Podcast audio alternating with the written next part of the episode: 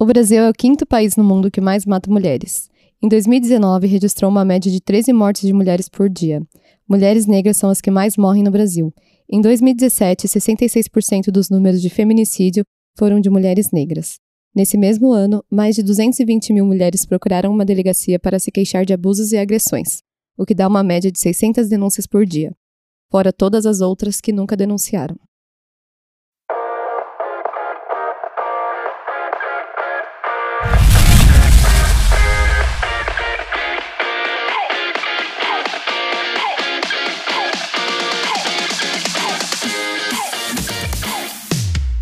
Olá pessoal, Felipe Genovesa aqui apresentando mais um Elite Podcast. No episódio de hoje eu tô com a Fernanda Genovesa, minha irmã, uma das mulheres que eu mais admiro. Hoje o nosso intuito é trazer informação sobre o mundo feminino. A gente tem visto muitas notícias que não são legais, tanto nas mídias sociais quanto no, nas próprias matérias jornalísticas da televisão, sobre notícias de estupro, violência contra a mulher, um monte de coisa, violência doméstica, principalmente agora nessa questão de quarentena, o número de violência doméstica tem aumentado absurdamente Então hoje eu trouxe uma mulher que tem aqui a propriedade para falar. Eu vou simplesmente acompanhar as ideias dela, fazer algumas perguntas, mas hoje a estrela da noite, quem vai trazer toda essa questão de vivência pra gente é uma mulher e tenho muito orgulho de essa mulher ser a minha irmã. Então, por isso estou muito feliz, agradeço já a presença dela. Em breve será uma dentista e hoje está aqui com a gente trazendo um pouco da sua conhecimento de vida pra gente.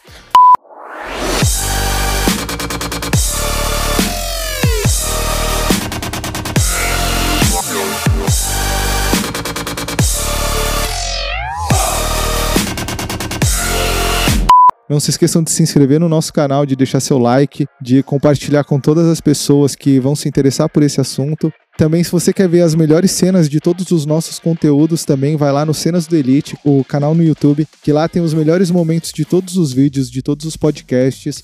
Não esqueçam de acompanhar a gente também, a gente está disponível nas plataformas de streaming de áudio, Spotify, Google Podcast, Apple Podcast, Castbox. Se você for escutar pelo Apple Podcast, dá cinco estrelinhas lá pra gente, que isso ajuda bastante divulgar o nosso conteúdo.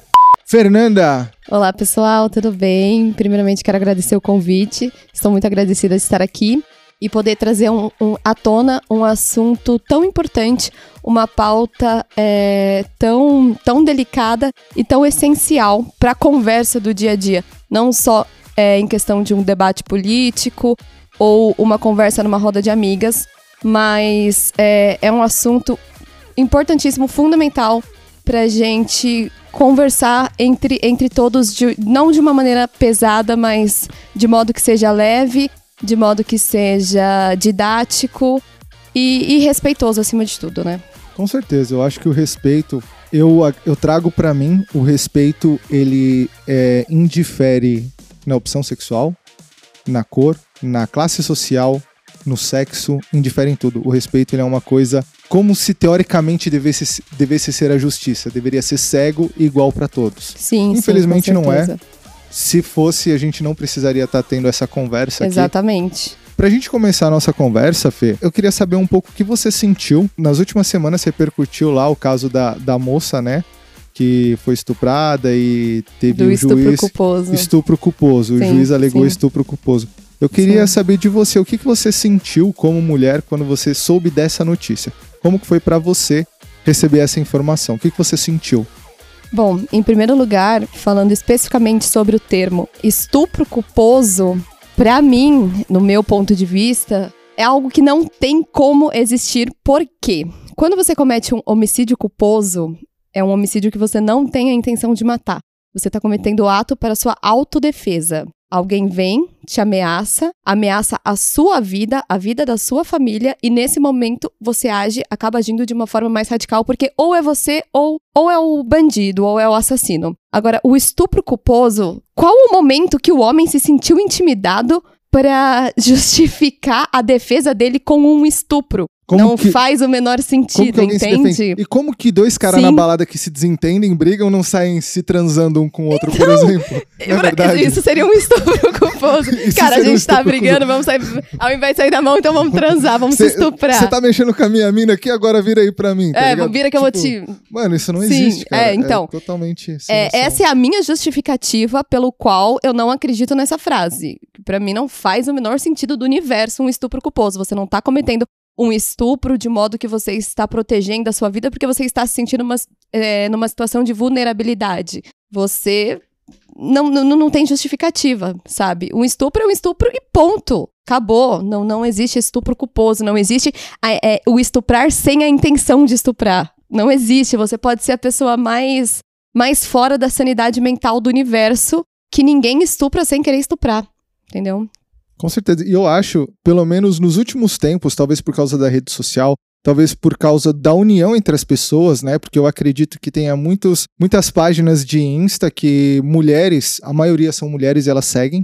Então Uhum. acontece alguma coisa, essa página que bomba, coloca lá. Então eu acho que a informação se dissemina muito. Sim. Mas eu acredito que a questão do estupro, por exemplo, em, em- não importa o cenário, mas a questão do estupro em si tem se tornado um pouco mais evidente. Mas talvez antes não fosse evidente. É. Talvez antes acontecesse tanto quanto, ou mais ou menos, sim, eu não sei. Sim, sim, sim. Porém, não era divulgado, né? Sim, sim. É uma coisa muito delicada, né? Porque assim, se você for pensar lá na época dos seus avós, dos seus bisavós, já existia o termo feminismo, machismo, é, enfim, tudo isso, mas nunca foi falado. Era falado por uma minoria extremamente pequena, assim, extremamente pequena. Normalmente pelas mulheres mais. Como que fala? Mas cultas. Ativistas, não, mulheres mais ativistas, né? Tá. O pessoal do- mais, mais ativista, assim. Mas era, era uma- uma minoria muito pequena que se ouvia falar disso. Hoje em dia, com, com acesso à informação, com diversos movimentos em prol, em prol da vida da mulher, enfim, tem sido algo muito mais comentado. Então a gente, a gente consegue acessar essas informações, o que antigamente também não se tinha. Com o avanço da tecnologia, vem muita coisa ruim, mas também vem muita coisa boa. E hoje a gente consegue pesquisar na internet o que significa feminismo, o que é machismo, por que, que a gente vive numa, numa sociedade patriarcal, qual a consequência disso, que é algo que já vem do passado. Hoje a gente ainda vive um machismo muito grande. Só que há 50 anos atrás, isso era, isso era ainda muito maior. Há 100 anos atrás, então, nem se fala. Na época das civilizações gregas, romanas, era maior ainda, porque a mulher não tinha nenhum direito ao voto. A evolução da história, é, a tecnologia, tudo isso, felizmente trouxe pra gente um universo que a gente consegue falar de assuntos sem muito tabu. Tem muita coisa ainda que a gente tem muito tabu pra falar. Mas eu acho que a gente tá se desconstruindo. Sabe uma coisa que eu acho legal também? Eu não sei, eu tenho essa impressão de que é uma das razões também, né? Antigamente, o, o homem que era o cara forte, né? Que batia na mulher e podia bater, porque todo mundo batia, então era normal bater na mulher, não achava estranho. E a mulher não saía pra casa pra conversar com outras mulheres. Sim. Então talvez a tecnologia. A, a mulher, ela tem dentro dela aquela vontade de, pô, isso não é justo. Mas ela nunca trocou ideia com a outra mulher que também achava que não é justo. Uhum. E hoje as Também. mulheres trocam ideia entre si e falam: Meu, eu também acho. Ah, mas eu também acho. Pô, e por que, que é assim? A questão do questionamento. Por Uhum. exemplo, desde criança, inclusive em questão política, independente do, do tema, o tópico, a questão política em si, é, a gente é doutrinado a não questionar. A gente, Sim. a gente não pode ser questionador. E acontece uma coisa muito clichê quando você é criança, que quando dois adultos estão conversando, a criança tem que sair do, do, do cômodo, a criança tem que sair do ambiente, porque a criança não pode ouvir uma, uma conversa de adulto, né? Questionar, então, muito menos. Se você ouve dois adultos conversando sobre, sei lá, qualquer coisa que seja, se você demonstra que você está prestando atenção naquela conversa, você já é convidado a se retirar daquele ambiente, porque você é uma criança e não pode ouvir conversa de adulto. Então, muito menos você pode questionar. Pelo menos na minha infância foi assim. Sim, eu acredito que hum, o que o seu pai, sua mãe, os nossos pais, eles aprenderam dessa maneira, Sim. ensinaram dessa maneira pra gente. Sim. Então a gente acaba entrando no sistema patriarcal, que foi o que você falou Sim. que eu vou te perguntar e você já vai explicar melhor pra gente Sim. também. Quando a gente entra ne- nessa avalanche sem questionamento, você traz aquele machismo de lá de trás e empurra pra geração que tá vindo aqui pra frente. Total, completamente. Por isso que é algo tão estrutural, né? E tão, tão antigo que ainda se faz presente na sociedade de maneira muito forte. Pesada, muito né? pesada. Tudo bem que hoje a gente consegue ter essa conversa de maneira cotidiana, de maneira leve, coisa que antigamente não se tinha, mas, mas ainda assim é, é muito pouco, sabe? Pro, pro tanto que a gente ainda precisa evoluir. É muito pouco. E você me perguntou no início, em relação ao caso do estupro culposo, como eu, mulher, me senti diante de, de uma notícia dessa, né? Cara, a gente se sente um lixo, a gente se sente vulnerável, a gente se sente.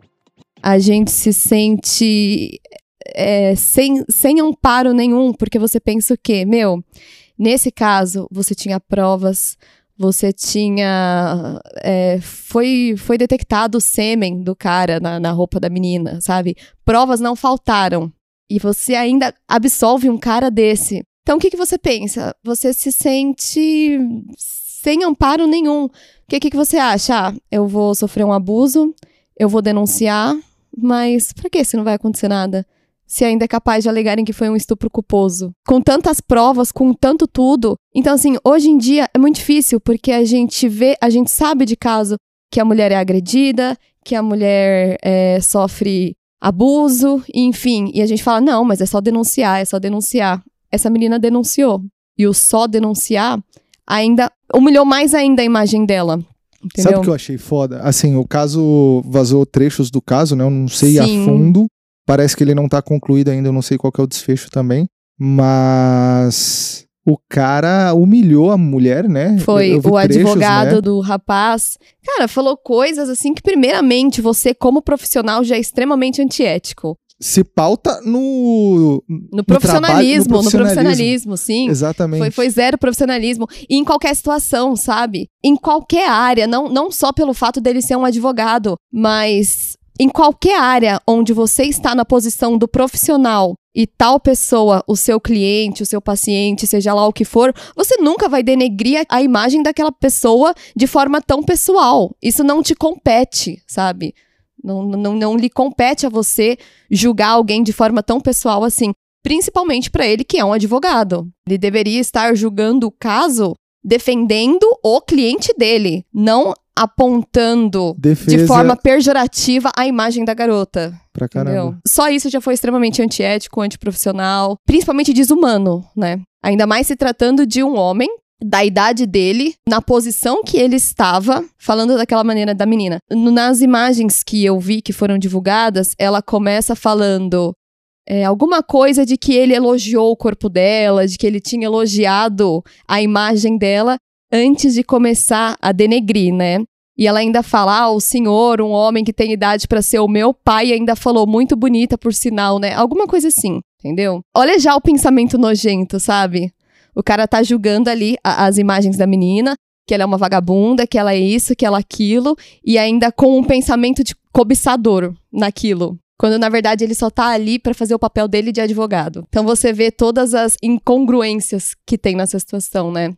E aí, como mulher, vendo uma, uma situação dessa, meu, você se sente no chão. Você se sente humilhada junto com a garota. Porque você pensa, poderia estar sendo eu. Poderia estar sendo eu que tava. Eu, uma amiga, qualquer pessoa próxima de mim, que estava numa balada, foi assediada por um cara e ainda tem que passar por toda essa humilhação em rede nacional Nacional. passar essa, cara. ter essa exposição que a garota se expôs. Tudo bem que, pelo que eu vi, a maioria das pessoas estão realmente do lado da vítima, né? Mas ainda assim, pensa você acordar num dia e você ser o, o assunto mais falado do país. Você tá lá no, no top 10 em primeiro lugar ainda dos assuntos mencionados, comentados no Twitter, em todas as redes sociais. É muito forte, é muito pesado. E você não tá no trend top sendo, tipo, sei lá, você fez um puta de um trabalho da Não, hora. Não, você É, tá é uma ali- coisa pejorativa, né? É, De- que é. denigre a imagem. Tipo assim, não a situação dela, ela não é culpada, não quer dizer que denigre a Não, imagem jamais, dela, é. mas não é uma situação que as pessoas querem ser vistas, Sim, acredito com eu. certeza, com certeza. Eu sei que não é um sentimento que a gente tem que ter como vítima, mas eu me sentiria completamente humilhada.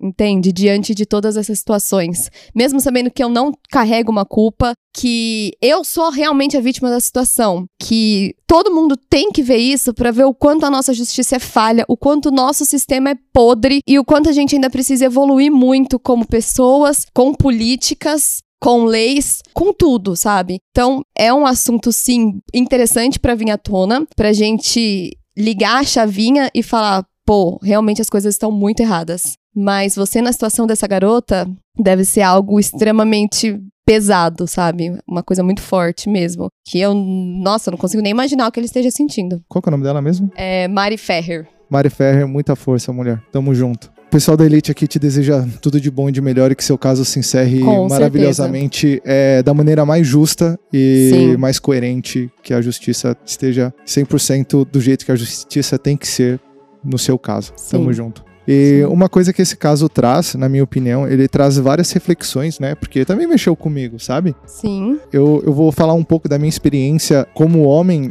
pelo mundo feminino. Eu tenho as coisas, os tópicos que eu mais gosto de seguir no Insta, no, no YouTube. Eu vejo coisas de videogame, eu vejo coisas de ações. Então, assim, como eu não julgo mulher, como eu não- tenho esse, esse preconceito, às vezes tenho, com certeza tenho um pouco de machismo enraizado da época que veio lá do patriarcado É, empurrado todo mundo tem, inclusive eu que sou mulher, às vezes a gente se a gente se pega em situações que nós mesmas estamos sendo machistas. E muitas vezes sem perceber, porque é algo muito, muito cultural, muito predominante, que a gente não vai conseguir se desfazer disso do dia pra noite. Mas é uma. É um trabalho que a gente vai se desconstruindo aos poucos, né? Então, é comum mesmo que a gente ainda tem algumas atitudes machistas, mas a gente tem que ter a consciência de que a gente tem que se, se desconstruir. Se tem que- desconstruir, se reconstruir. Se Acho que é o mais reconstruir. importante é se Com reconstruir, né? certeza. com E ao certeza. longo do, da minha caminhada, né, das coisas que eu consumo, do conteúdo que eu consumo, eu tenho muito pouco acesso, talvez por negligência minha, talvez por falta de. Eu não digo falta de interesse, pode ser falta de interesse também, porque o meu interesse está Uhum. voltado para outras coisas. Então eu me peguei nesse caso e falei: opa, calma. Mudou uma chavinha na sua cabeça, É, né? é, existe, existe uma bolha, existe alguma coisa, porque vocês mulheres, vocês se entendem, mas nós homens, a gente, quando a gente vê outro homem, a gente não, não olha pra ele e fala, ele é um estuprador. A gente fala, esse cara joga bola comigo, Sim, sim. entendeu? Inclusive, todos nós, não só em questão de gênero, por eu ser mulher ou por você ser homem, mas todos nós convivemos com pessoas e que a gente não faz ideia de quem são essas pessoas. Pra caralho. A gente não. A gente não sabe que de repente o cara que tá sentado do seu lado no, no ônibus é, é um estuprador, sabe? A gente não sabe que de repente o, o seu nosso parente, assim, seu tio, seu primo, qualquer pessoa que possa estar no, no seu convívio social, sendo seu amigo, sendo sua família, de repente é um abusador, é um estuprador, é um pedófilo, qualquer coisa do tipo. Nossa, meu, e, e assim, É eu- bizarro, mas é verdade. é inimaginável. Nós, como seres humanos, a gente tem o hábito de negar. Negação. Sim. Então, por exemplo, assim, alguém vem e aponta um ponto falho meu. A primeira coisa que eu vou fazer, em- na maioria das vezes, às vezes eu posso reconhecer, mas todo mundo, na maioria das vezes, vai falar: não, não é assim. Eu me conheço, blá blá blá blá blá blá. Imagina você chegar sabendo que o humano tem essa característica e você reconhecer que seu irmão é um estuprador, Sim. que seu pai é um estuprador, Sim. pedófilo Sim. que o seu pai é um pedófilo. Eu tenho um caso de um pai de uma colega que um dia, sem querer, me mandou um vídeo de uma criança. Eu não me lembro ao certo, porque, meu, tipo, eu olhei assim, eu falei, mano, Não é possível. não, não é possível que Não é esse cara, possível. pai dessa pessoa, tá me mandando isso, Sim. sabe? Você mesmo coloca uma negação já na sua cabeça por você achar que você conhece a pessoa e que você conhece a índole dela, né? Pelo Sim. fato de você achar aquela pessoa legal, tipo, uma pessoa maneira que tá ali no seu, no seu convívio, você acha que você conhece a índole daquela pessoa quando na verdade a gente não conhece ninguém. Cara, você quer ver uma coisa bizarra desse caso? Eu deveria ter. Eu não sei se eu deveria ter denunciado, você sabe. Mas assim, imagina você. Você recebe um vídeo do pai de um amigo seu, de uma menina, de uma criança. Eu não lembro, tipo, isso faz anos, anos, anos. Eu não lembro se, se teve relação sexual, se não teve. Mas eu recebi, entendeu? Eu fiquei quieto na minha. Eu deveria ter denunciado. Então, mano. É pesado, É. tá ligado? É difícil você denunciar. Julgando a situação de fora, eu digo que sim. Mas quando você tá dentro dessas situações, a gente perde um pouco da nossa racionalidade, né? Não é, porque a gente pensa, pô, esse cara é pai dessa pessoa. Sabe, eu gosto muito dessa pessoa, eu não vou fazer isso. Uhum. Mas assim, ao mesmo tempo. E a- às vezes a gente até se questiona de, nossa, será que é isso mesmo? Será que É. não sou eu que tô pensando coisa demais? Quando na verdade as circunstâncias são óbvias, né? Tudo indica Quando- que é o que é. Quando as coisas são explícitas, mas a gente se nega a acreditar, então a gente pensa, não, acho que acho que não tem nada a ver. Acho que não, mas. Mas na verdade é.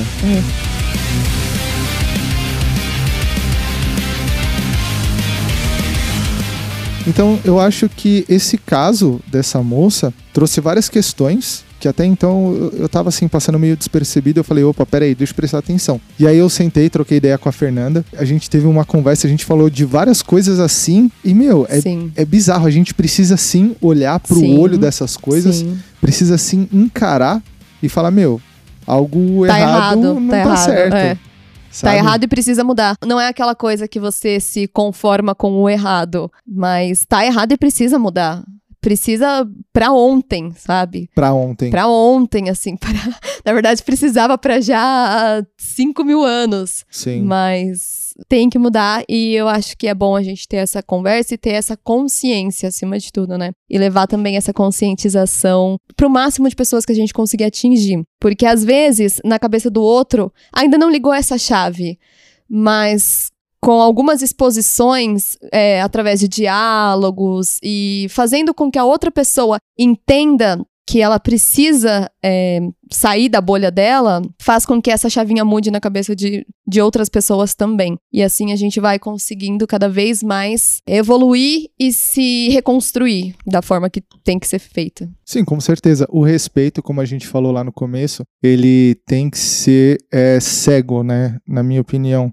Independente Sim. de qualquer coisa. E a gente vê por esse caso, não é isso que acontece. Uhum. Então, eu tive a experiência de morar fora. Eu morei na Austrália por dois anos e meio. E lá as mulheres elas andam muito mais à vontade do que aqui no Brasil. Então, chega um momento que você vê as mulheres andando lá, você vê as mulheres andando aqui e não sente a mesma segurança. Eu não tenho poder de fala nenhum, meu poder de fala é zero. Mas eu consigo enxergar. Se eu consigo enxergar, é porque tem alguma coisa, sim, entendeu? sim. E não é à toa isso que você tá falando, sabe? Porque essas coisas entram também muito numa questão social e educacional. Não é novidade pra ninguém que o Brasil é, é um dos piores no ranking de, de educação, né? No caso de falta da educação. E isso conta muito. Pra você ter uma noção, os estados que mais matam, que têm as maiores taxas de feminicídio, são os estados onde as pessoas passam por mais dificuldade, onde, onde a pobreza impera. É, lá para aqueles tipo interior do Nordeste, de não sei o que, onde só tem seca, só tem miséria, só tem desgraça. Então, essas coisas não são à toa, sabe? A gente tem uma péssima educação no Brasil. A gente sabe que o, que o ensino nas escolas tá cada vez pior. O jovem entra na escola para ter uma educação de base, mas não tem. E isso reflete muito no cenário que a gente vive. Nos países de primeiro mundo, Austrália, Canadá, França, você tem uma segurança maior, você tem um ensino melhor, né, um ensino de base, enfim. Você tem oportunidades. Para você ter uma noção, até o aborto é legalizado nesses países, porque entra numa questão Uma questão de humanização com a mulher. isso principalmente, mas que assim, como as pessoas têm uma educação diferente, as pessoas não vão sair fazendo a- aborto descaradamente, sabe? Sim, assim, vai lá na festa, faz uma baguncinha, depois vai lá e Não, aborta. não que aqui seja dessa maneira também, não tô querendo julgar essa, essa condição. Mas você vê que as leis são diferentes, você vê que as coisas funcionam de maneira diferente, porque isso tudo também tá muito relacionado à educação. E aqui no Brasil, a gente não tem essa questão da boa educação. No Brasil, cara, algo que eu acho que é muito importante ter nas escolas já desde o ensino mais básico, mais lá da pré-escola, não é a matéria de sexualização, mas algo que estava sendo até muito comentado recentemente, que de se deveria ou não ter nas escolas, que muita gente concorda, muita gente discorda, é do, do ensino sexual. Mas não é ensino sexual, como que fala? Eu sou a favor, não, não de um ensino sexual. Não é, não é ensino sexual, aquele mas. que ensina é a criança da... quando tem um pedófilo por da, perto. É, da, o da jeito conscientização. Que o homem... isso, já isso. desde pequeno do que é um abuso Isso. e o que tá dentro da normalidade. Sim. Eu vi um vídeo muito legal há um tempo atrás de uma professora que estava ensinando para os pequenininhos. Acho que eu vi esse vídeo, com muito legal. uma é, é lá estava desenhado um corpo humano na lousa assim da maneira que é tocado e onde é tocado por Sim. exemplo ah a pessoa tocou aqui no seu bracinho de tal maneira beleza isso pode a pessoa tocou aqui dentro da sua perninha não sei o que isso não pode sabe de uma maneira super didática que seja pra criança lógico que você não vai Mostrar outras e coisas você não que vai ainda não é incentivar, é, Sim, você não vai sim. incentivar nada que não, não esteja no, não faça parte do momento. E mesmo assim também, quando for o momento, por exemplo, já pro ensino do- dos adolescentes, do, do- de ensino médio, essas Sim. coisas, você não vai incentivar os atos. Mas você tem que conscientizar sobre, por exemplo, sobre DST, sobre, sobre o uso do preservativo, sobre o uso do anticoncepcional, o uso da pílula. Você tem que conversar com o jovem sobre isso. Sim. E é uma coisa que falta muito na sociedade, até pela ignorância do brasileiro, justamente por essa falta da educação. Então você vê como vira um ciclo. Entra pra questão do- da falta de questionamento. Também. Se também. o cara não se questiona lá atrás, o pai não questiona, ele não vai perguntar. O Estado, e aí, você não vai me dar uma mão Sim, aqui também. com o meu filho que vai ser o futuro colaborador seu, por Também. exemplo? Porque assim, a questão que nem a gente falou de aborto, eu acho que é um tema muito delicado, tem várias vertentes e várias situações. Sim. Tem a situação de um aborto, por exemplo, para um estupro, que eu, Sim. porra, em questão, eu não tenho nem o que falar. É óbvio, eu não tenho que dar minha opinião em nada. Minha opinião é, não vale de nada para esse, pra esse exemplo. E tem a- também, sei lá, aconteceu uma situação tal, mas se acontecer várias situações, é, é complicado também. Eu não, eu não sei o que falar. Porque mexe com questão hormonal, tem que ter uma psicologia por trás, tem que ter um Com acompanhamento certeza, com de certeza. psicólogo. Não é nada discriminado, Sim, né? Não, é não. fazer o uso discriminado da coisa. Não. Mas é um assunto polêmico, é um Não, assunto, polêmico. delicado. O pessoal pode escrever aqui embaixo a opinião de vocês, o que vocês Que eu não acham. sei se cabe É. assim. Mas se eu tiver que dar a minha opinião, eu sou totalmente 100% a favor do aborto Em qualquer Em- circunstância? em, em determinadas circunstâncias. Peraí, vamos lá. Já que eu falei que eu sou a favor, eu tenho que explicar, não é mesmo? Por que, que eu sou a favor? Porque, assim, primeiro, você. É uma decisão que só você pode tomar, por você. Sim. Não compete ao Estado, Sim. não compete à religião e não compete a sua mãe, o seu pai, o seu vizinho ou a puta que pariu julgar o que você vai fazer com o seu corpo. Sim. Então é algo que só compete a você decidir o que você quer. Mas, por outro lado, né?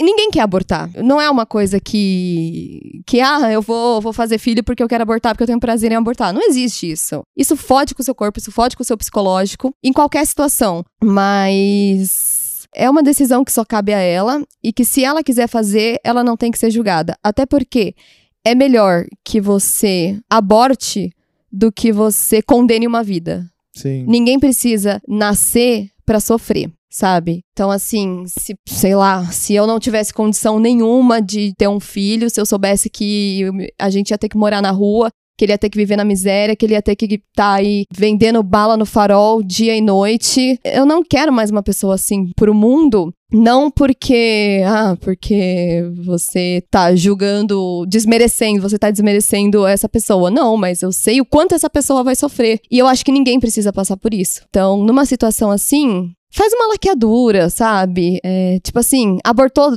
no máximo três vezes, seu nome já tá lá que pronto, deu a cota, acabou. Não vai fazer mais que três vezes na vida. Eu acho que poderia ter regras pra isso. E tem, eu acho que o. Eu querendo ter um lugar de fala, longe disso. Mas eu acho que ter um acompanhamento de um psicólogo. Também, é também, extremamente extremamente, importante, importante. porque é algo que, como eu falei, vai abalar total a sua mente, vai ferrar com a sua cabeça, vai te deixar com o psicológico no chão, às vezes você acaba entrando numa depressão profunda por conta disso, da qual é muito difícil sair. E é como eu falei, ninguém quer, ninguém quer fazer, mas Sim. não é porque é proibido que as mulheres deixam de fazer. É. Muito pelo contrário, se você for pesquisar, joga, faz uma simples busca no Google, você vai ver os dados de quantas mulheres, milhares, milhões de mulheres abortam por ano no mundo. Eu tive, eu, eu conheci uma mulher mu- bem próxima que ela abortou. Puta, foi, quando eu soube, foi pesado, sabe? Sim, e eu imagino que até pra ela, ela deve ter te Foi. contado com uma angústia assim no coração. Não é uma coisa que a pessoa conta, ah, cara, você não sabe, ontem eu abortei. Tipo, não é, É. assim, meu. É algo pesado que ninguém quer passar, mas que mesmo sendo proibido acontece. E digo ela mais, podia ter perdido a vida. digo mais.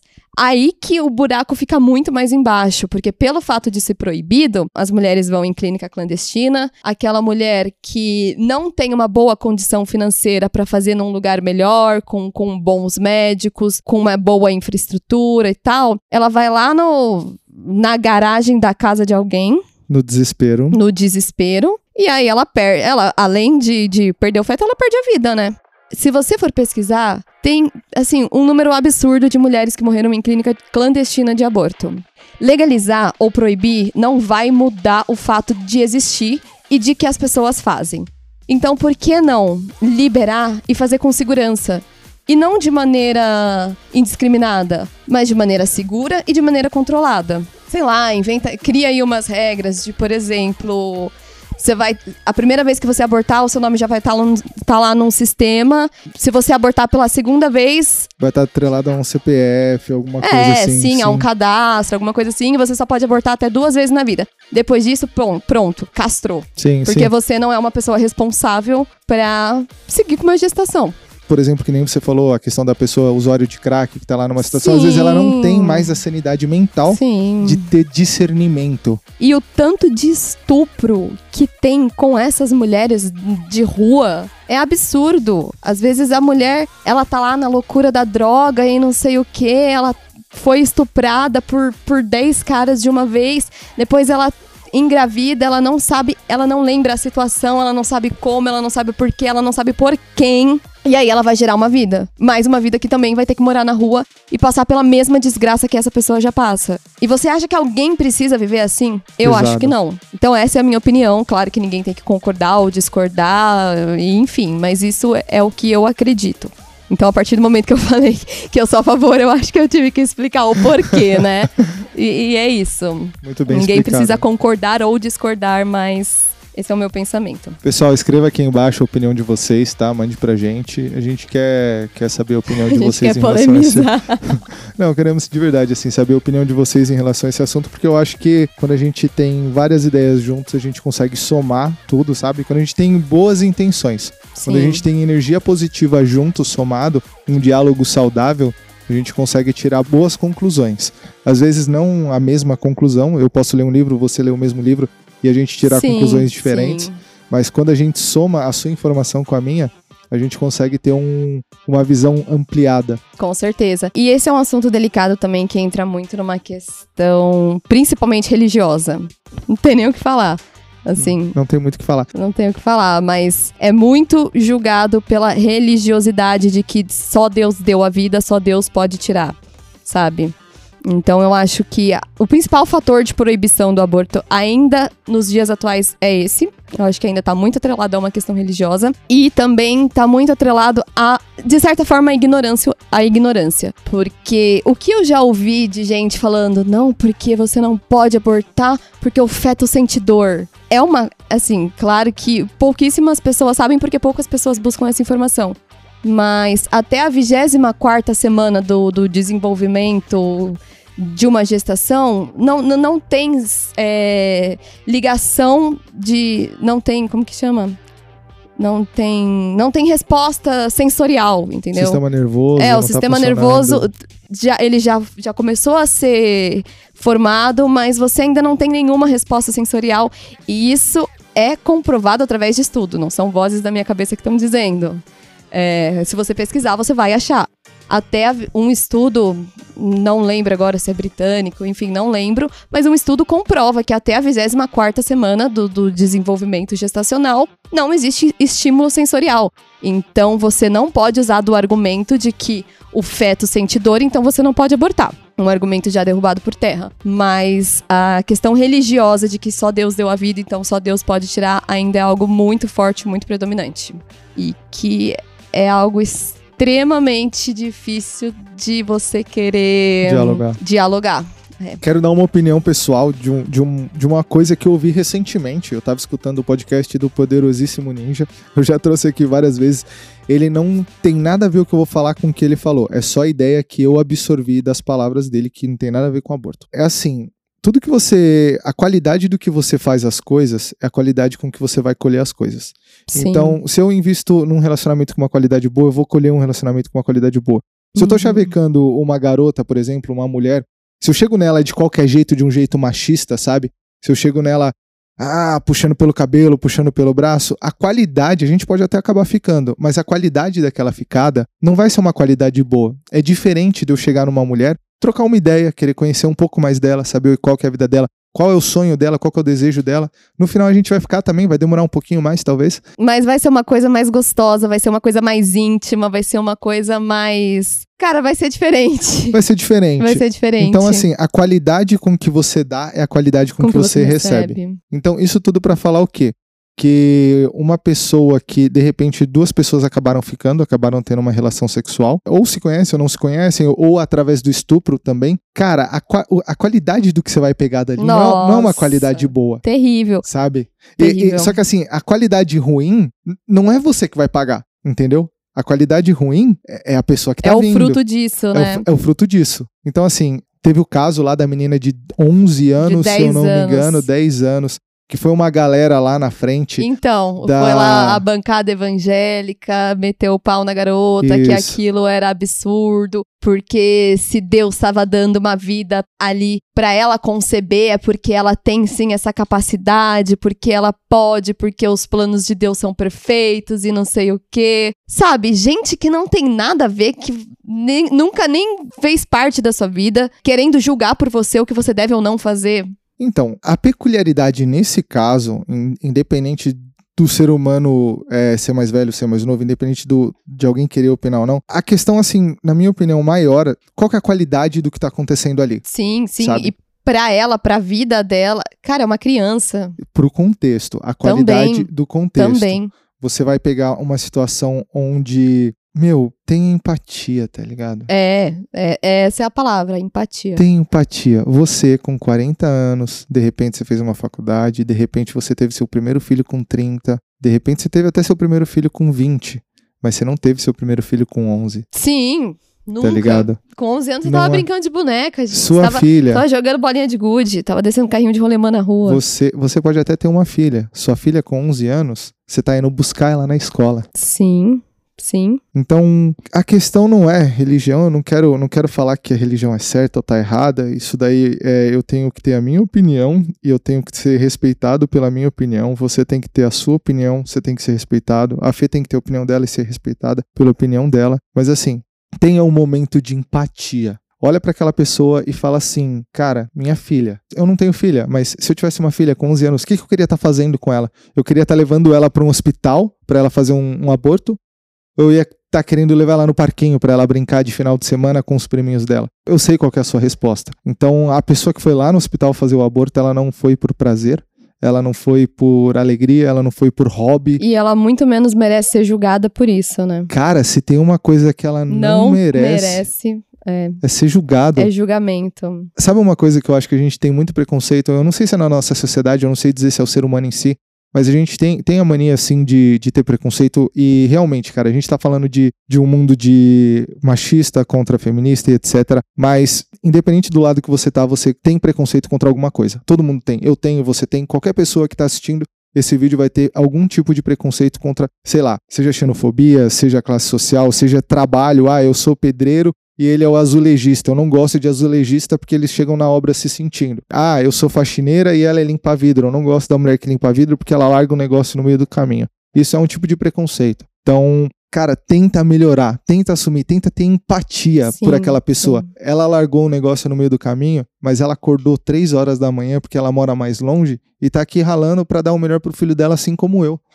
É o que a gente tava falando de se desconstruir e se reconstruir, né? Exatamente. se Total. reconstrua. É difícil, cara. É difícil. Claro que é, claro que é.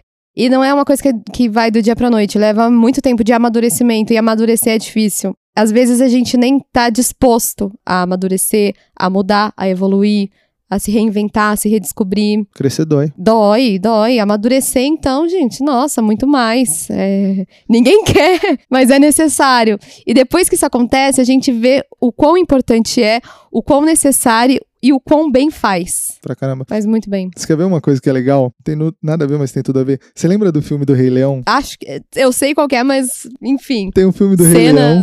Não sei exatamente. Tem um momento que o macaco bate na cabeça do Rei Leão, do Simba. Bate com tudo assim, ó, com o cajado na, na cabeça dele.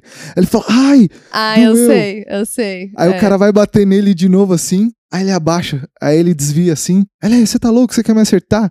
Aí o cara Uhum. fala: É, o passado pode doer, mas você tem duas opções. Você pode aprender com ele, você pode sofrer dele, algum Apanhar negócio. de novo, apanhar né? de novo, um negócio Sentir assim. de novo a dor. Então, isso pra dizer o quê? Que, cara, é, as coisas doem, machuca, mas a gente tem que tirar a lição delas. Sim, A gente sim. tem que aprender. Sim, a gente tem que evoluir, a gente tem que amadurecer e a gente tem que se colocar no lugar do outro também, né? Então, voltando a essa questão da, da menina de 10 anos, meu, é a empatia pela, pela pessoa, sabe? Pela situação da pessoa. Cara, aquela menina foi estuprada.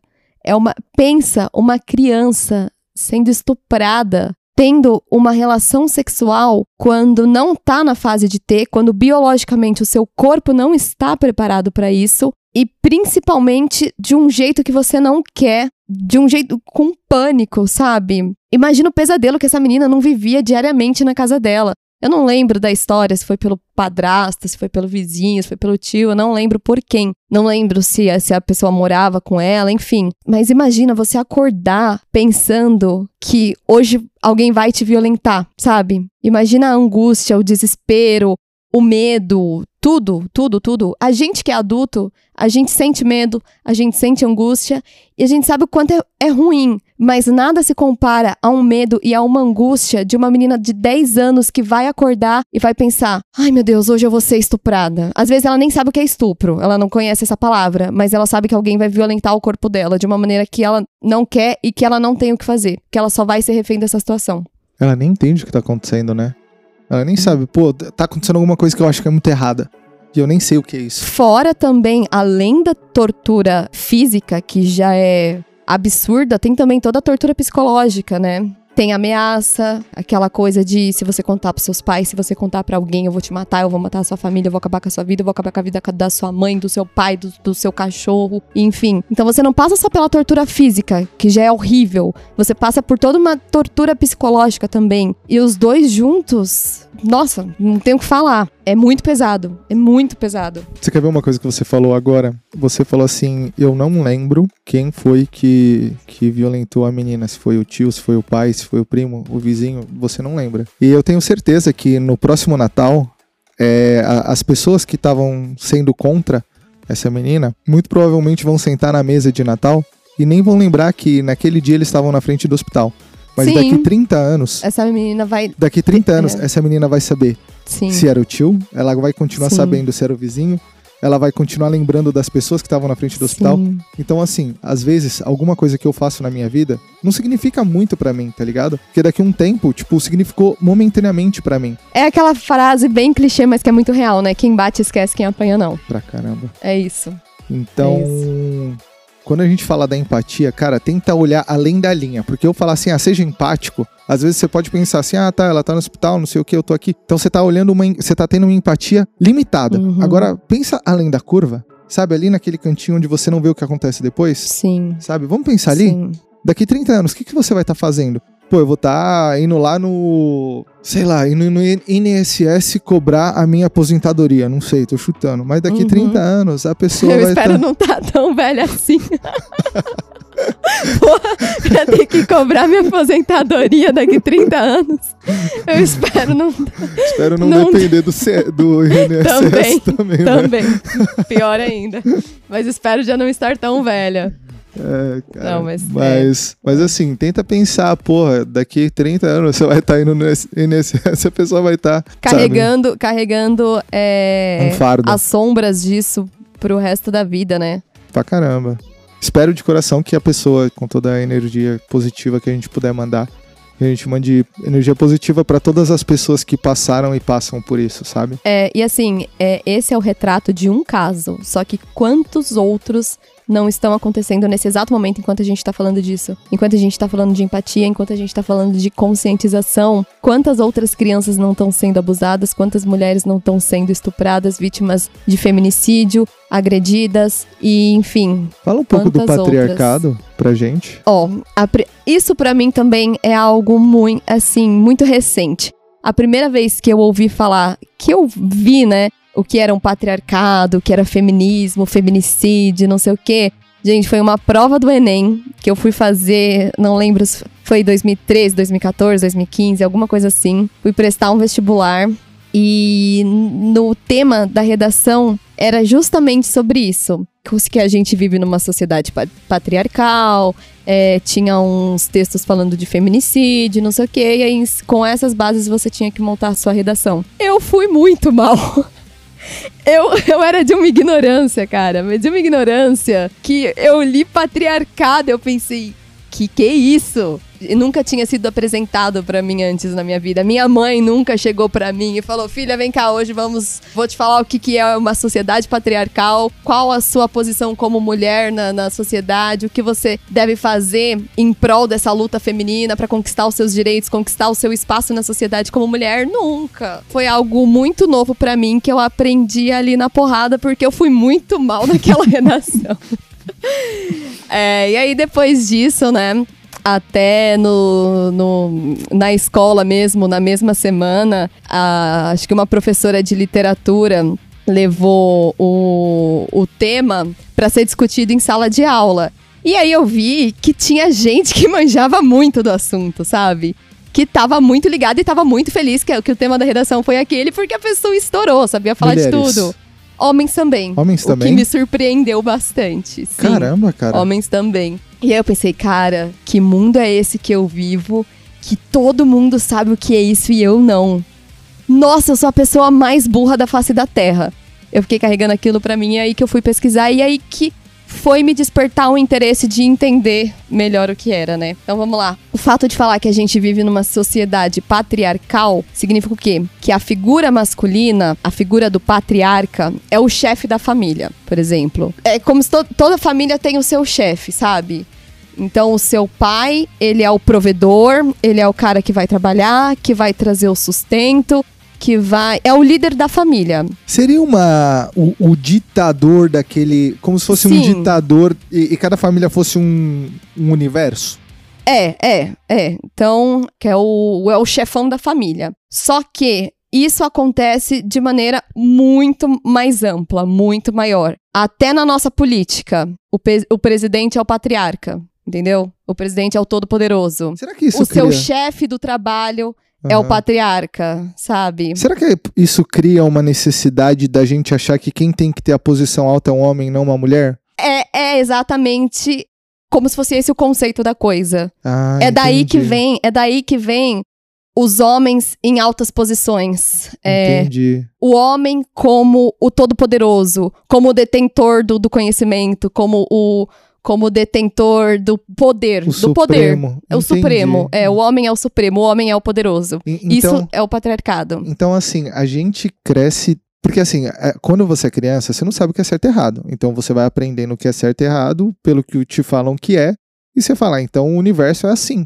Sim, Então, pro- provavelmente, crescer num universo patriar- pa- patriarcal. patriarcal, tipo, faz com que você, por osmose, acabe entrando naquela onda. Sim, você pega esse sim, bonde sim. e continua na inércia. Sim, exatamente. É tipo isso, então. É, exatamente. Caraca, meu. Exatamente.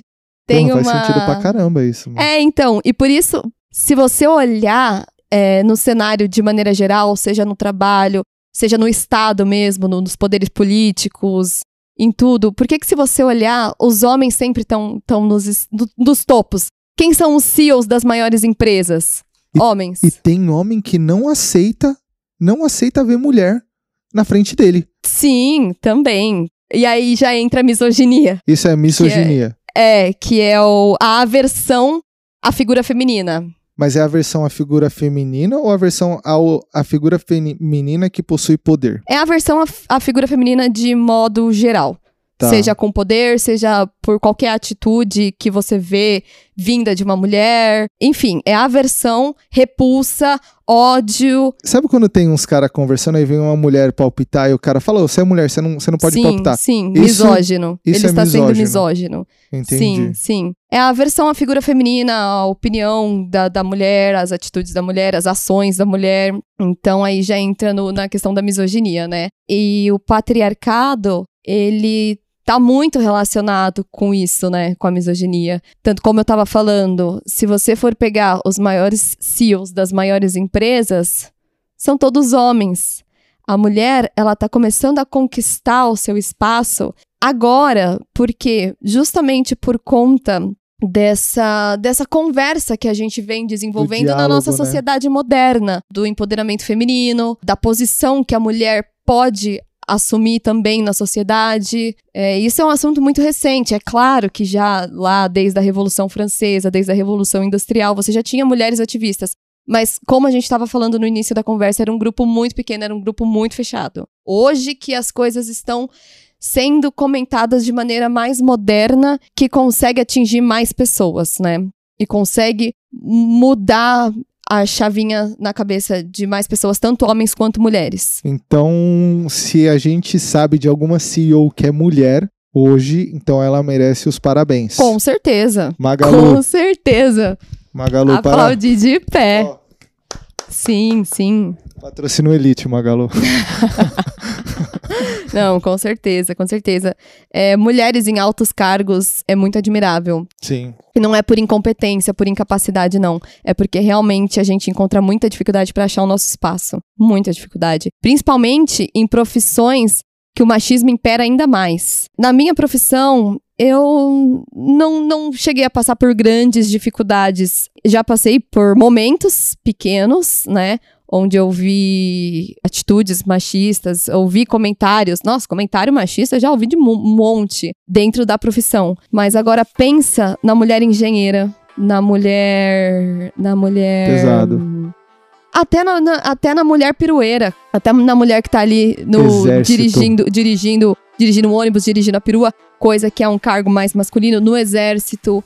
Sim, no exército, na Exército deve marinha, na pesado. aeronáutica, na construção civil, na engenharia, seja ela qual for, também sempre foi, sempre foram profissões muito mais destinadas ao gênero masculino. Recentemente, a gente encontra mulheres também nessas posições, né?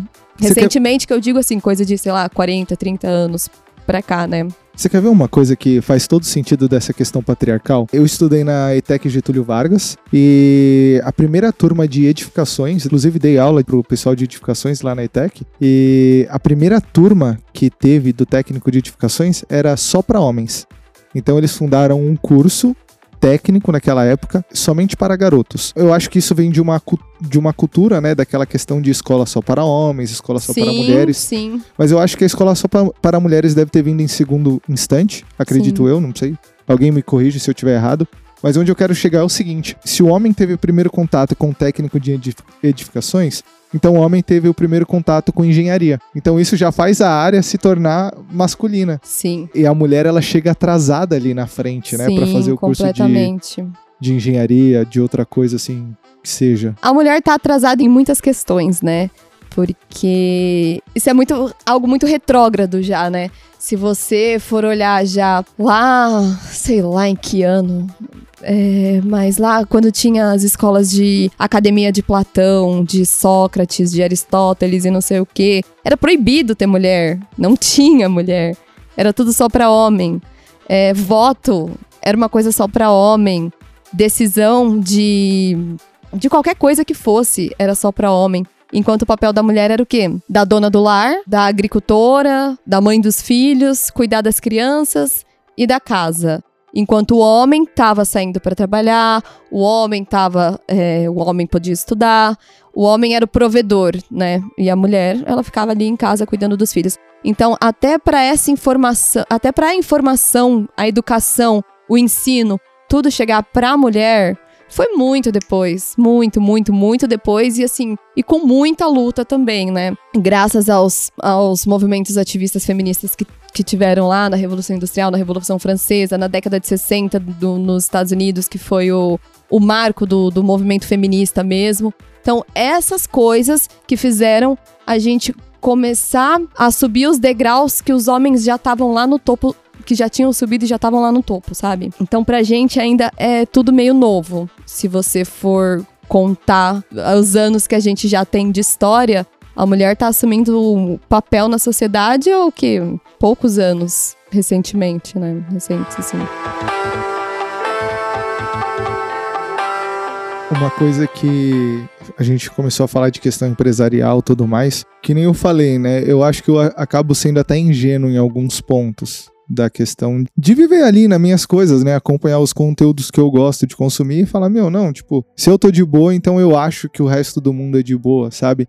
Talvez isso seja uma puta de uma falha minha e, e eu tô até talvez fazendo esse conteúdo para elite para compensar essa falha de uma maneira positiva e com a melhor intenção possível, claro. Mas eu já conheci, pô, eu gosto muito de trocar ideia assim com mulher, tal, mano. Me conta de você, me conta das suas coisas, das suas experiências. Conheço muitas mulheres que largaram o emprego, deixaram de subir posições porque tinha um cara que queria tirar algum proveito sexual Nossa. daquela pessoa Assim, você é inteligente, Sim. você tem doutorado, você tem mestrado, tá bom.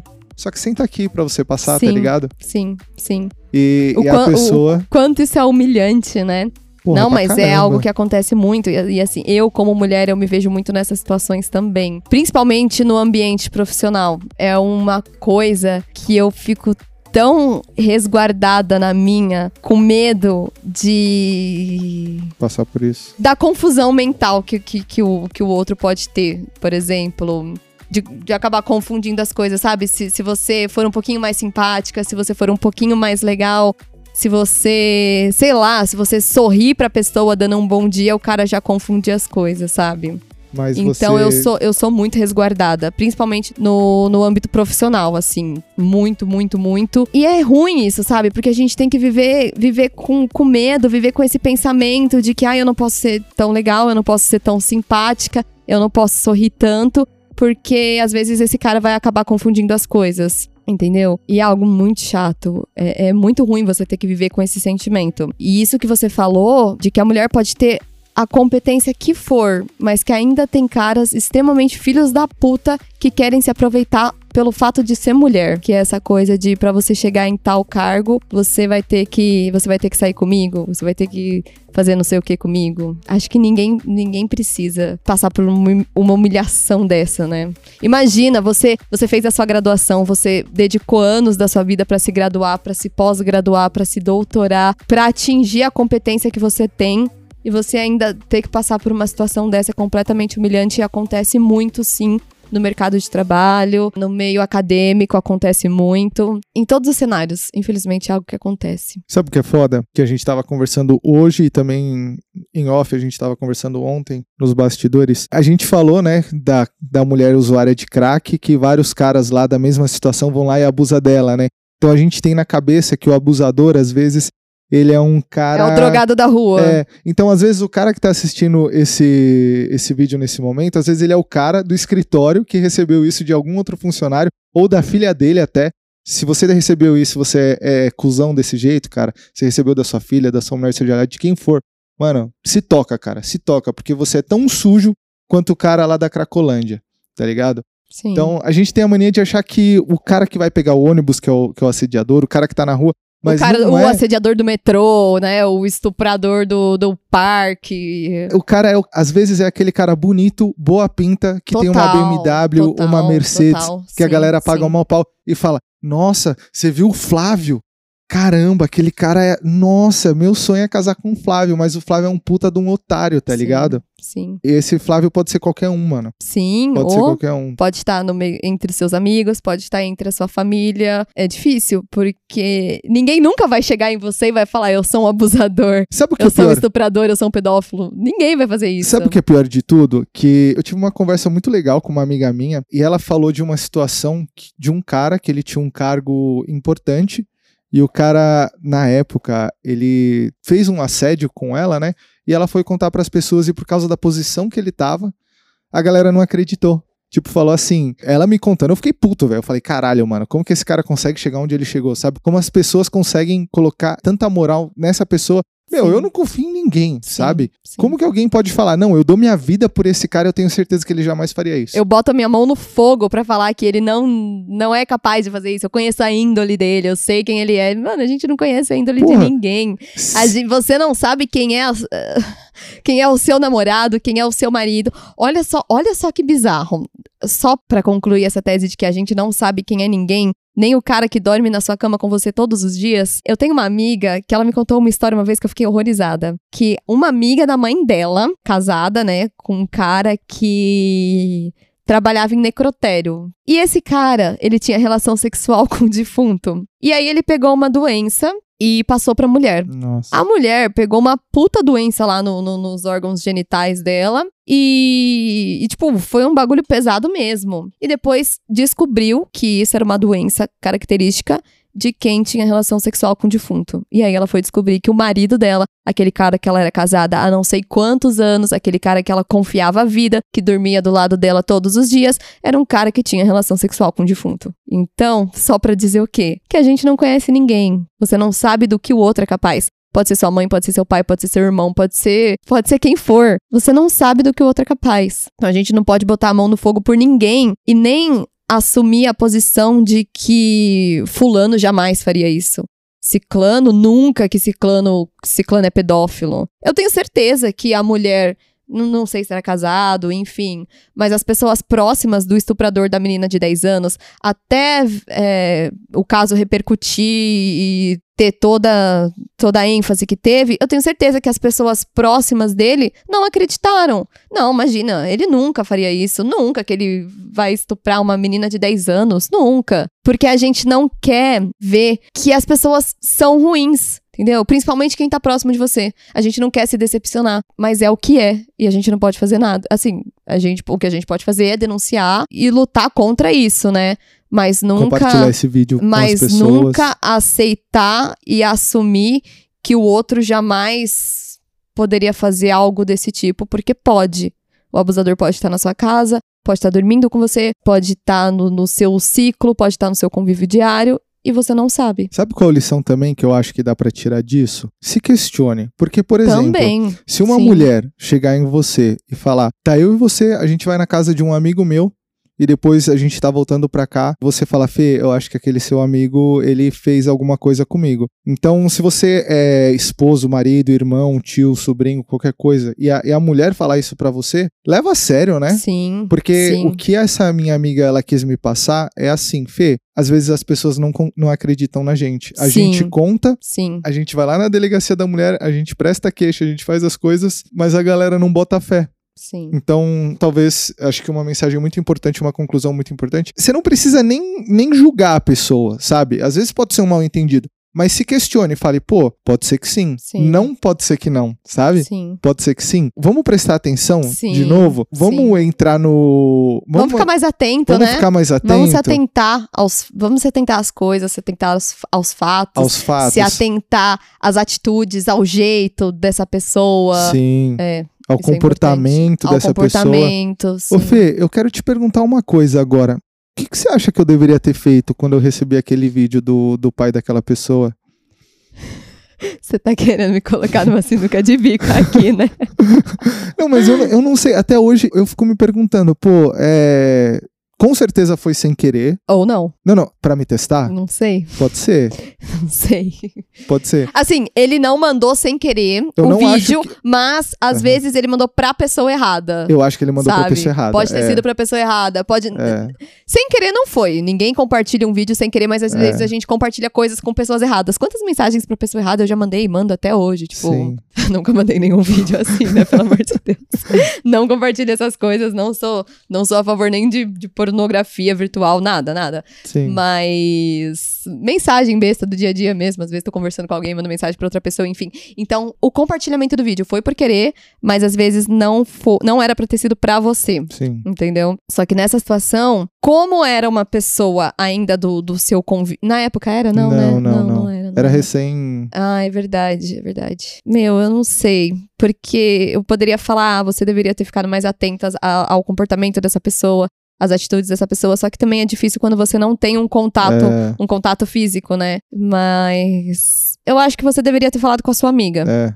É. Eu acho que você deveria ter falado com a sua amiga. Falado, meu, ó, desculpa ter que te falar isso assim nessa situação, mas eu recebi um vídeo do seu pai, um vídeo meio estranho. Não sei o que você vai fazer com essa informação. Aí isso já é um problema seu e da sua família, Sim. mas eu tô te repassando o que me foi passado, porque eu não me senti confortável com essa situação, então eu acho que você deveria saber. É, eu, Sabe? hoje, hoje, com a cabeça que eu tenho hoje, talvez eu, eu seria impulsivo e ia xingar o cara pra caralho. O que também não adiantaria, porque você não É. vai mudar, você não vai mudar a essência da pessoa. Sabe o que ia acontecer? Ele ia apagar, Sim. ia me bloquear, Sim. ia falar que nunca mandou aquilo pra mim, Sim. Que eu tava Sim. inventando, ia, ia, ia inverter os fatos. Sim. Então, outra dica, galera, tipo, mano, não se você haja tá no, no impulso, né? Não, se você tá desconfiado, tipo, não vai perguntar direto pra pessoa, porque a Você pessoa vai vai, perguntar pro. Você vai perguntar pro. Vai, sei pro lá. TED se ele é, É. Se ele é se psicopata. ele é psicopata, tá ligado? É, Chama, le- leva o metaforando junto. é, é verdade. 53Z, É. então ele é... B2, B2. chega nos ombros. Não, sim. isso já, é, você jamais vai perguntar pro, pro cara que bateu se ele bateu, porque é óbvio que a pessoa vai negar, né? Sim, sim, sim, pra caramba. Mas ne- nessa situação eu acho que você deveria ter falado com a sua amiga. É verdade, né? É, e assim, o que ela ia fazer, se ela ia agir por impulso, se ela ia preferir ser mais observadora, enfim, o que ela ia fazer, aí já não seria um problema seu, Sim. né? Seria um problema dela com a família dela. E se ela quisesse denunciar a situação, enfim. Mas a sua parte você deveria ter feito, Sim, que é. era. Eu fiquei totalmente sem reação. Então, nesse momento, olha só, olha só que situação. Eu não tenho poder de fala nenhum de mulher e tudo mais. Mas as mulheres, que nem já, já ouvi relatos, né, de mulheres que, ah, aconteceu tal coisa comigo, eu fiquei sem reação, eu não sabia o que fazer. Sim, mas isso é muito comum, é muito do ser humano. Uhum. acontecer situações inusitadas que a gente não sabe como reagir. É comum mesmo. E aí depois que a situação já passou, você pensando naquilo de maneira mais racional, você percebe, nossa, eu devia ter feito isso, eu devia ter feito aquilo, É. né? Não, eu tô vendo agora, tipo, Anos depois. anos depois, tipo, tô tendo uma conclusão, sabe? Sim, sim. Mas até então, meu, eu demorei anos pra colocar isso pra fora. Nunca contei pra ninguém, tá ligado? Sim. E eu acho que também tinha um pouco da negação que a gente tem, né? Que é algo que a gente já tava falando anteriormente, de que, meu, eu conheço essa pessoa, não é possível, É. sabe? Nossa, não, um cara tão gente boa, um cara tão legal. É. Não, não, não, tô viajando. É, é. E outra, você pensa na, na outra pessoa, você fala, meu, mas, cara, imagina o choque, o impacto, tá ligado? É. É melhor eu ficar quieto e, e- e evitar que magoe a pessoa que eu gosto. É foda, É, mano, eu, é entendo, é, eu entendo que a gente tem esse pensamento, só que por outro lado, a sua omissão se torna uma conivência, sabe? Você tá É. sendo conivente a essa pessoa E há tantas outras, e, talvez, e, há- também, né? e há situações completamente desagradáveis, porque assim, o cara te mandou um vídeo, só que a gente também não sabe até que ponto esse cara pode chegar É, com uma criança. é. Então você acabou sendo de forma completamente indireta, óbvio, totalmente indireto, mas você acaba sendo conivente com uma desgraça alheia. Caralho, mano. Pesado, hein? Vou te deixar sem dormir durante, durante um mês agora. pesado, hein, mano? O garoto não vai mais nem dormir com peso na consciência. Ah, mas talvez não seja, não seja tarde. Não, sei lá. ho- hoje não tem, não tem como. Eu tô inventando. Eu não tenho nem no meu WhatsApp mais isso, já troquei de Não, celulares. não, não, não, não, não. Assim, É. talvez não seja tarde pra você, de repente, alertar sua amiga. Não sei. Pre- Pra você, sei. de repente, falar: olha, há uns anos atrás eu recebi uma coisa e não sei o quê, mas não te falei na época porque eu não tinha maturidade, eu não tinha consciência. E hoje, com a consciência que eu tenho, com a maturidade que eu tenho, com a evolução que eu tenho, eu acho que é algo importante pra se dizer, sabe? Eu acho que eu vou fazer isso, então. Mas, é, mas aí vai, vai de você também, né? É, vamos, vamos ver. E vamos falar agora de, de roupa, né? Eu fiz uma enquete. Primeiro eu quero agradecer a todas as pessoas que comentaram lá no Insta do, do Elite, no Insta do Felipe, no Insta da Fernanda também. Que a gente colocou lá uma enquete sobre assuntos que vocês gostariam de ver debatido aqui nesse, nesse episódio. Então, muito obrigado a vocês, mulheres. É, então, uma, uma das pautas, né, do. Que levantaram aqui pra gente foi sobre a questão do aborto, por isso que a gente acabou entrando nesse tema. Bastante gente também pediu pra gente comentar sobre vestimenta, estupro, é, Violência. violência, coisas que a gente já mencionou aqui. E é interessante também a gente mencionar essa questão da, da vestimenta feminina, né? Sim. Porque, o porquê que o fato da mulher sair com uma roupa considerada socialmente, não que isso seja certo ou errado, mas é considerada socialmente vulgar, por que que faz o outro acreditar que essa mulher tá pra jogo? Posso, posso começar com uma introdução? Claro. Eu mandei um vídeo pra Fê de um cara falando que você, mulher, tenta no ato sexual lá, é, colocar o dedo no. Eu acho que eu não vi. A gente acabou de ver. Ah, é verdade, é verdade. Gente, desculpa, é que eu nunca vejo nada que ninguém me manda. Passa muito batido. Aí a pessoa fala: Você viu que eu te mandei isso? Eu falo: Eu vi. Aí eu fiquei tipo: Eu vi? Eu vi. É, mas Pela esse, primeira esse vez- eu vi. Pela, primeira, vez, eu ela vi. realmente viu, por É isso você ficou verdade. na dúvida, né? É, eu, será que eu vi? Não, mas eu vi.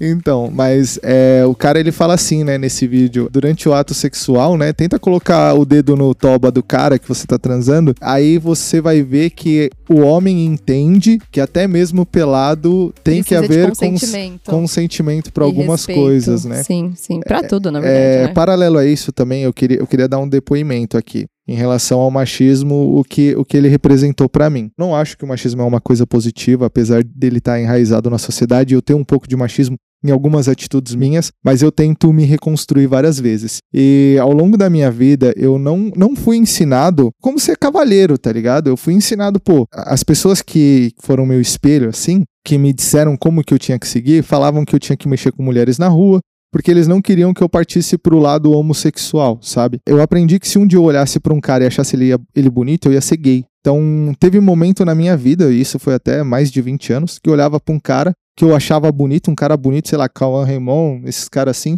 Eu falo, caralho, mano, eu, eu acho ele bonito, então sou gay, tá ligado? E você fica naquele conflito assim, meu, e isso é pesado pra caralho. Então, eu, mano, não sei, mas eu gosto de mulher, mas, mas eu acho o cara bonito, se eu acho o cara bonito. Então isso criou um conflito até um momento que eu aceitei. Eu falei, mano, o cara é bonito, foda-se, tá ligado? Quero ficar com ele? Não, não quero, mas eu acho ele bonito. Então achar o cara bonito, ter essa aceitação, não me fez homossexual. E mesmo E- se tivesse feito também, Não, não. indiferente. Indiferente, indiferente. Mas a lição que eu quero tirar desse contexto que eu trouxe é a seguinte: eu fui ensinado a ver uma mulher com, com roupa mais curta. Eu fui ensinado a Mexer ser. com aquela mulher, Não, né? não, a- Pra provar a sua masculinidade. Também, também. Mas eu fui ensinado a obrigatoriamente sentir tesão, entendeu? É assim, Sim. eu não posso só olhar pra mulher e falar, ah, a bonita, gostei da roupa dela, não gostei, sei lá, tanto faz. Eu fui ensinado a obrigatoriamente ver um decote e ter tesão, tá ligado? É- Sim. É, esse o ponto. Aquele pensamento bem, bem animalesco mesmo, né? Sim, pra caramba. Aquela coisa bem macho e fêmea mesmo, tipo reino animal, Reino né? animal, reino animal. Só que assim, eu, por ser muito questionador, cara, eu sou questionador de tudo, sabe? Então, ah, Fê, tem que fazer tal coisa. Mas por quê? Mas por quê? Mas por quê, sabe? Então, eu, por ter esse questionamento e por ter a liberdade, hoje eu me dou muita liberdade de trocar ideia com qualquer pessoa de qualquer sexo, qualquer opção sexual, qualquer coisa, qualquer classe, gênero. Mano, eu sou muito aberto. Então, isso me fez amadurecer. Então, isso me fez reconhecer, olhar e entender a minha fraqueza e falar, mano, não é bem por aí, sabe? Eu preciso mudar e preciso melhorar.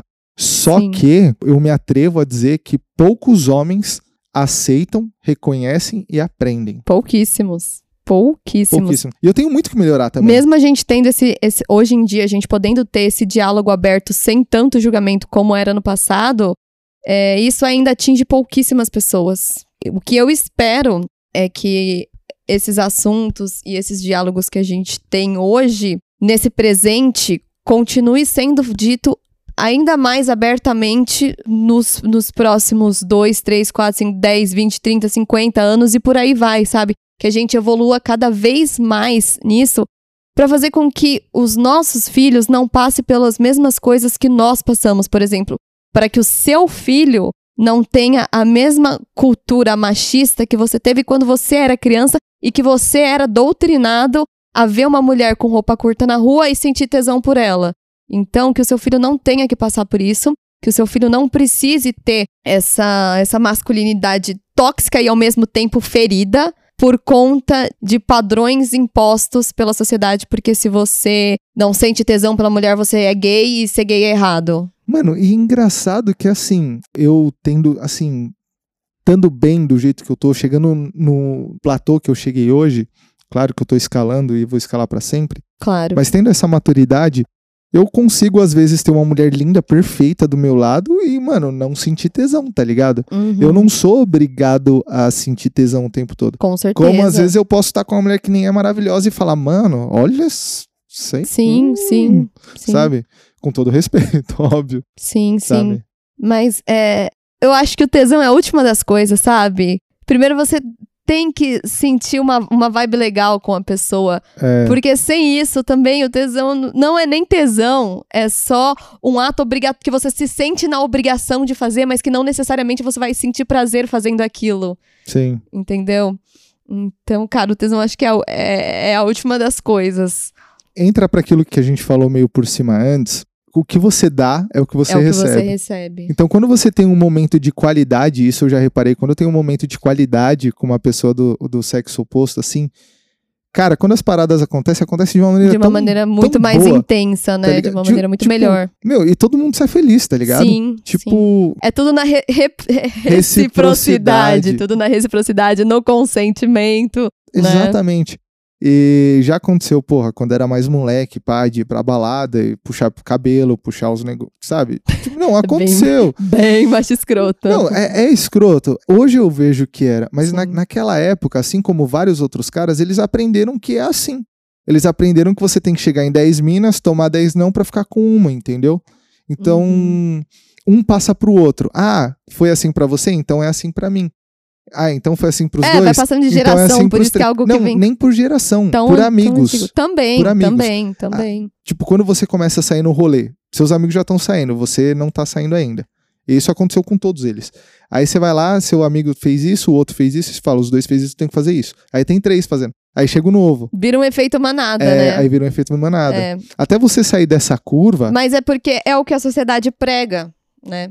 Se a sociedade prega isso de maneira tão direta, já desde quando você se entende por gente, é o que você vai aprender a fazer e é o que você vai fazer. E até você ver que, que não é assim que a banda toca, que não é assim que as coisas funcionam, até você se, se desvincular desse pensamento que lhe foi imposto, é difícil. Você tem que abrir muito a sua cabeça, você tem que. Você, você tem que ser uma pessoa muito. Você tem que se desconstruir de uma construção que te impuseram, não foi nem que você escolheu. Tem uma frase muito boa que é de algum filósofo, que eu, eu sou péssima com essas coisas, mas alguém diz, não sei se era Maxwell, Roosevelt, sei lá, acho que não era nem filósofo, enfim. É, o homem nasce bom, a sociedade é o que, Que o corrompe. corrompe, Quem, quem foi que falou isso? É eu um- acho que eu vou pesquisar no Google aqui, Tá. porque eu quero saber, eu quero lembrar. enquanto você pesquisa, eu, eu queria falar Maxwell. pros homens que estão assistindo esse Deixa vídeo. Tem um vídeo muito legal lá no podcast do Elite, que é o Tríade de Sucesso. E tem um dos episódios que a gente fala assim. é, se você quer conquistar uma mulher, seja legal, tenha um bom papo Ah, e leia um livro. Porque o, o bom Já papo vai fazer você conquistar a mulher e o livro vai fazer você manter. Rousseau. Rousseau, Rousseau. Por que isso? Porque, cara, pra você chegar nesse ponto de trocar uma ideia, de você dar algo de qualidade e receber algo de qualidade, você tem que saber conversar também. Então eu acredito que os homens que saem na balada, pegando as minas, às vezes não sabem nem trocar ideia. Eu aposto que vários caras não têm assunto pra trocar. Então tem essa dificuldade da mudança, né? De conseguir trocar uma ideia com uma mulher e ter um momento de qualidade com ela. E a mulher quer trocar uma ideia que, porra, que, de valor. Claro. Todo mundo quer algo que some, ninguém quer algo que subtraia. Então, Sim. cara, s- pensa o seguinte: se alguém tá positivo ou tu tá negativo, vai dar menos. Menos com menos em matemática pode ser mais, mas vai dar sempre negativo também. Menos um com menos um vai dar negativo, agora mais um com mais um vai dar dois. Então, se você chega positivo e outra pessoa tá na positividade, Vai que vai, né? vai que vai. Vai que vai. Exatamente. Então, e aqui, pesquisando a pessoa, né, que falou essa frase, eu achei um comentário muito legal que eu quero compartilhar com vocês, porque é exatamente o que eu ia falar, só que com palavras mais. De um jeito mais intelectual. Aqui. Rousseau disse que o homem nasce bom e a sociedade o corrompe. Mas essa ideia precisa de reparos. Para mim, para mim, Augusto Cury, é um cara super famoso também, escritor de Autor. vários livros, é. É, mas para mim, o homem nasce neutro e o sistema social educa ou realça seus instintos, liberta seu, psiqui- seu psiquismo ou aprisiona, e normalmente aprisiona. Então, Isso significa o quê? Que o que a sociedade impõe vai moldando o caráter da pessoa. E normalmente o que é imposto é ruim e acaba te aprisionando. Tipo assim, eu acho que tem alguma controvérsia nisso, porque tem comprovações científicas de que algumas pessoas nascem com um cérebro um pouquinho diferenciado. Por exemplo, algumas pessoas é, nascem com a parte do cérebro responsável por sentir empatia defasada. Então, essas pessoas não têm a capacidade de sentir empatia por outras pessoas. Acho que o autista tem isso também, né? Se o autista tem, eu não sei, mas eu sei que o psicopata tem. eu, Comentem é um aqui negócio... embaixo, pessoal. Não, é que é um negócio muito interno, porque assim, eu sou a louca de coisa de psicopata. Eu. é um assunto que me interessa muito, mas não o fato da psicopatia em si. Mas. O que passa por dentro o que tem por trás de tudo isso. É, que comete esses. É, a questão biológica, enfim. Então, como é algo que eu pesquiso sobre, já vi estudos que comprovam que algumas pessoas nascem com a parte do cérebro, como eu falei, responsável por sentir empatia, com, com alguma defasagem, então essas pessoas não são capazes de sentir empatia. Não necessariamente essa pessoa vai ser uma pessoa muito ruim, vai, vai, vai ser um assassino, um estuprador e não sei o quê. Não necessariamente. Mas já é uma pessoa que, né, que você tem que ficar mais assim. Então, tem esses casos, sim, mas isso só vai se libertar dependendo da educação que você receber. Você pode sim ser uma pessoa não tão empática, mas de acordo com a educação, com os valores que são agregados, você vai se tornar uma pessoa boa ou uma pessoa ruim. De acordo com o cenário que você vive, com a educação que você tem, com o que você ouve na sua casa, com as pessoas que você anda, os ambientes que você frequenta. Tudo isso vai servir para te fazer uma pessoa boa ou uma pessoa ruim. Então, essas coisas que a sociedade empregam, que já vem de toda uma cultura patriarcal e uma cultura machista, vai te fazer um, um ser humano também machista, né? E aí isso, só vai ser cada vez mais propagado. Por isso que eu tava falando, esse diálogo que a gente consegue ter abertamente hoje em dia é muito importante pra gente poder remoldar as próximas gerações. Eu acho que a geração Z, no caso, assim, acho que a geração que nasce a partir dos anos 90, 2000, que já tem um acesso, que já nasce com acesso à tecnologia e não sei o quê, é uma geração mais desconstruída. Ainda assim, tem muita gente preconceituosa também. Mas já é uma geração, assim, que já vem mais desconstruída. E eu acho que o caminho daqui para frente é ter cada vez mais essa desconstrução e a gente ter cada vez mais abertamente esses diálogos que a gente pode ter agora sem julgamento, entendeu? Então, isso é importante para que os nossos filhos sejam diferentes e os filhos dos nossos filhos e dos nossos filhos e dos nossos filhos e por aí vai, evolua sempre mais, né? Que a gente tenha aí uma evolução constante, quebrando o machismo, quebrando o patriarcado, e quebrando a cultura do estupro e por aí vai. É, aumentando o respeito sempre. Sim, sim. Em relação ao ser humano, independente do sexo, independente da classe social, independente da, da cor, da etnia. Sempre mantendo o respeito, eu acho muito importante também.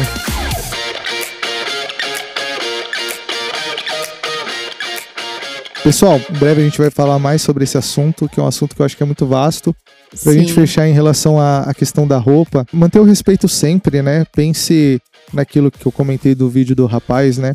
Se o homem sabe o que é o consentimento até quando tá sem roupa, então não tem desculpa, sabe? Tem uns vídeos muito legais, inclusive você compartilhou nos seus stories. Tinha cara colocando coisa na bebida da mulher. É, é ah, é... sim. É, assim, a gente teve toda essa conversa, né? Trouxe à tona todo esse tema.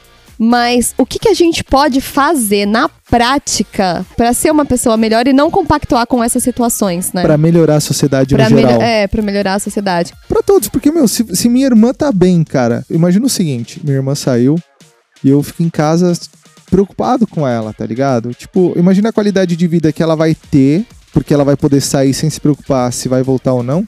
Imagina a qualidade de vida que eu vou ter sabendo que, sem me preocupar com a minha irmã, podendo me concentrar em outra coisa, por exemplo. Minha irmã é um exemplo, tem a minha esposa, tem a minha filha, tem a minha sobrinha. E sabe, é uma coisa que, que o, o homem, ele não para pra pensar, que toda mulher é filha, nem toda é mãe, né? Mas toda mulher é filha de alguém, é, as mulheres são irmãs de alguém, as mulheres são mães de alguém, as mulheres são queridas pela sua família, pelos seus amigos. E do mesmo jeito que você tá fazendo algo de ruim com uma mulher na rua, porque você achou que pelo fato dela estar tá vestindo uma roupa mais sensual, assim, você tem o direito de fazer algo contra o corpo dela, do mesmo modo que você tem esse pensamento com a mulher que é filha de alguém, outra pessoa também vai fazer isso com a mulher que é a sua namorada, que é a sua mãe, que é a sua irmã, que é a sua prima, que é a sua amiga,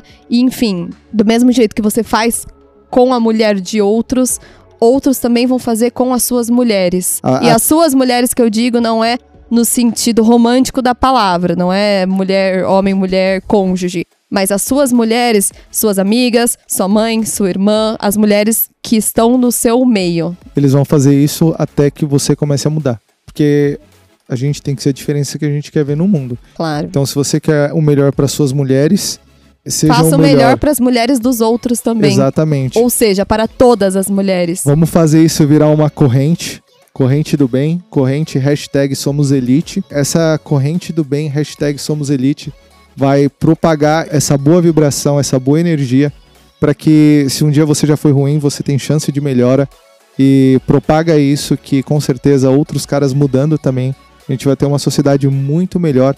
Mulheres e lindas. mais segura para todo, pra, pra todo mundo. Todo mundo quer sair na rua com segurança. Do mesmo Sim. jeito que você, homem, você sai com medo de um cara vir roubar seu celular, roubar o seu carro, dar um tiro em você, você tem que ter esse pensamento de que nós mulheres também saímos com esses medos e além desses medos, o medo de, de ser estuprada, de, de ser violada, de estar tá na balada e de repente ter que se ver diante de uma situação completamente constrangedora que ninguém quer passar. Todo mundo quer sair com segurança, todo mundo quer ter bons momentos sem precisar se sentir constrangido ou ameaçado ou com medo. Sim, com certeza, com certeza.